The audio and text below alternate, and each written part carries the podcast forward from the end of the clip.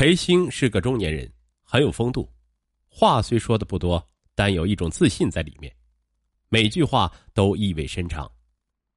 从他的言谈举止上，也能体会到他的见多识广。他点了各种饮料和食品，花钱对于他来说似乎是种愉快的事儿。那天晚上，裴兴并没有待多长时间，他并不善于唱歌，他们大多时间都在唠家常。裴兴很体贴张敏，也不勉强张敏喝酒，也不像其他客人们一样死皮赖脸。张敏很快就从裴兴那里了解了他的经历，反过来，他也乐于将自己的经历告诉裴兴。裴兴对于张敏谈到了自己破裂的婚姻，他说他因为工作太忙，无暇顾及家庭，他那个老婆与别的男人好上了，导致了他们的离婚。他的女儿在判决时坚持要与母亲一起生活，结果他只能孑然一身，过着单身的生活。听到张敏第二天一早要回黑龙江的家，裴兴问清了车次后，善解人意的准备告辞，说让张敏好好休息。张敏说：“时间还早，还可能有客人来时。”裴兴说道：“钱是赚不过来的，要有张有弛才行。”说着，他从兜里掏出一沓钱。递给他和另外一个小姐说：“你们一人一千块，是我的一点小意思。”两个人都执意不收那么多的钱。裴兴亲切的说：“这就算给你们孝敬父母的钱，小小年纪出来也不容易，赚了钱回家还要撒谎，多给你们一些钱，也可以在家陪陪你们父母多待几天。”裴兴走出歌厅时对张敏说：“你一直也没回家，肯定要拿很多东西。”明天我起早过来送送你吧。张敏原本以为裴兴只是一种客套，没想到第二天一早天还黑着，他果然来到了歌厅。他帮助张敏提着东西，找了出租车，一直将张敏送到了站台上。车开动时，张敏不知是对这个城市还是这个男人生出一种恋恋不舍的感觉。半个月后，张敏回到有名歌厅，老板简直有些欣喜若狂。他告诉张敏说：“裴兴已经来过很多次了，来了便打听张敏是否回来了。他也不找任何的小姐。”看到张敏流露出来的感激神情，老板便做主传呼了裴兴。不消一刻钟的时候，裴兴便风风火火的赶了过来。两人虽然只分离了半个月的时间，张敏却有种恍若隔世的感觉。两个人一同走进了小包厢。那天晚上，裴兴并没有因为张敏表现的痴情而忘乎所以，只是将张敏靠过来的身体拢在自己的胸前。从那天起，裴兴经常带着张敏参加他的社会活动。裴兴接触的都是一些有经济实力的人物，那些人在一起谈起生意来，似乎钱对于他们来说赚的非常容易，只是伸手拈来的小事儿。这不同于曾诚那些朋友。张敏在这些人中，觉得自己当老板的理想与这些人十分接近。裴兴出手十分大方，用各种理由为张敏买礼物，有首饰、时装、手表等等。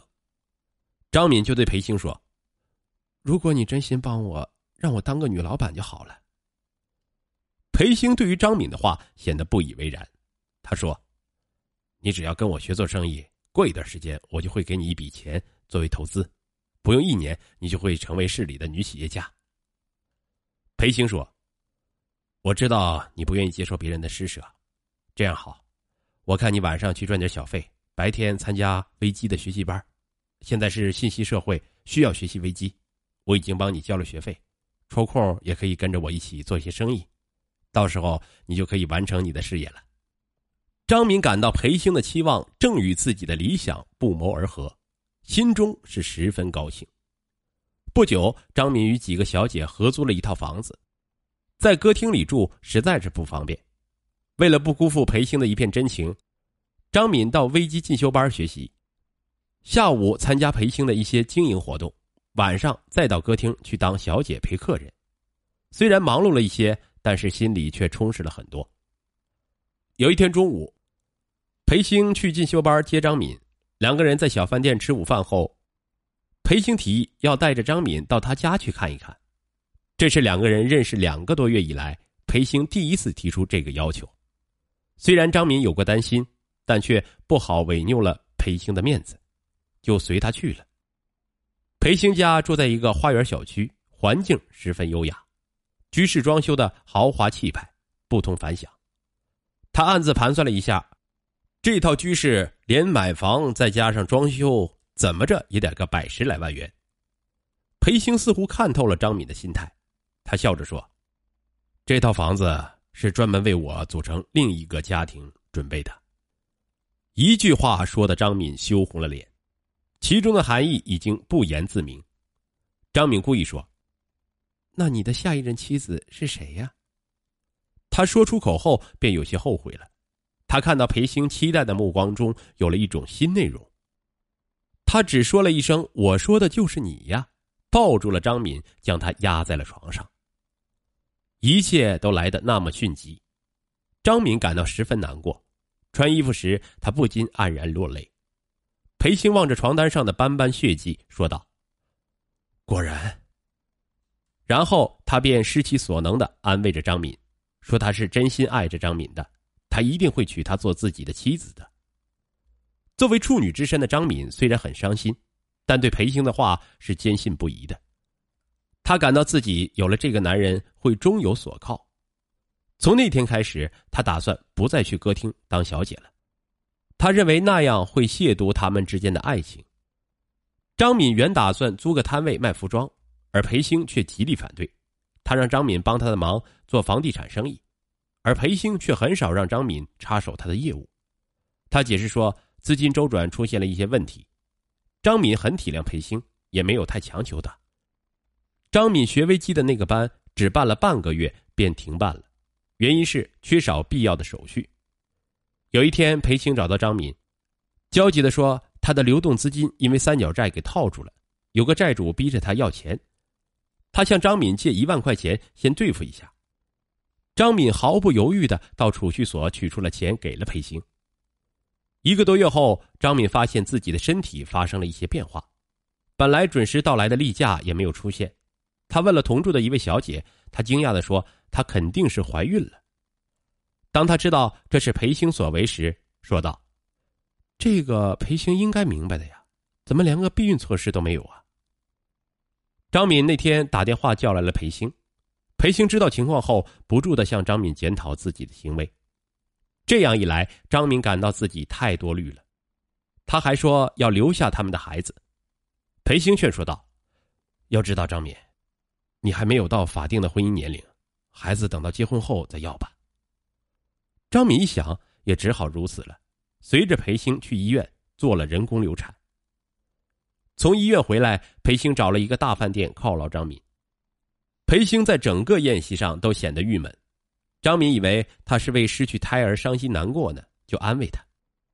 裴兴握着张敏的手说：“他近一段时间心情不好，主要是替他追债的人无功而返，债主又天天上门催款，搞得他到处躲藏。”张敏问道：“你欠人家多少钱呢？”裴兴说：“其实并不多，总共才十万，只是现在都是三角债，我又不愿意张口跟别人借钱。”那样做脸面不好看呢。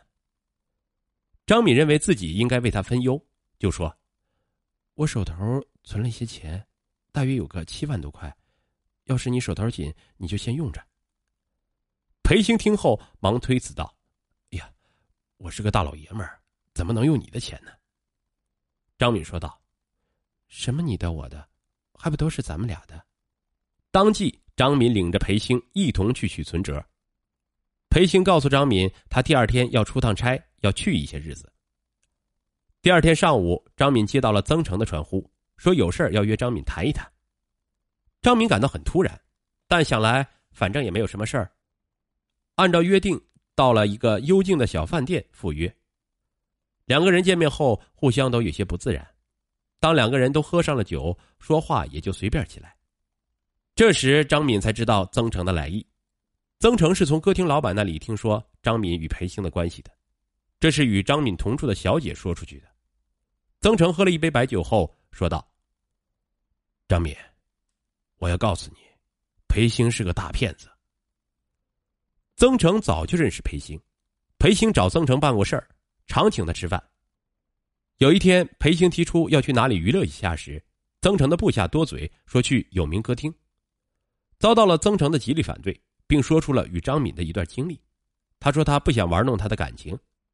他的手下说，张敏与曾诚的感情非同一般，还是个处女，一般人是碰不得的。裴鑫开玩笑说说他见过女人多了，没有他得不到的。曾诚以为这只是开玩笑，没想到他会这么的卑鄙下流。